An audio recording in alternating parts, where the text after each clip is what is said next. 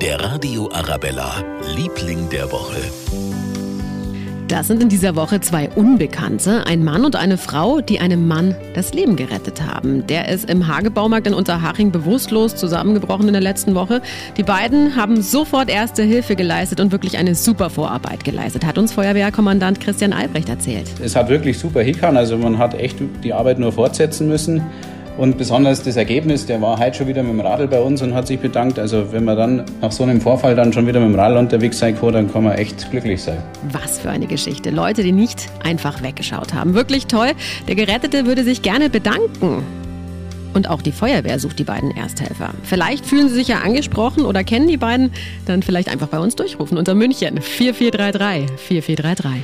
Der Radio Arabella, Liebling der Woche.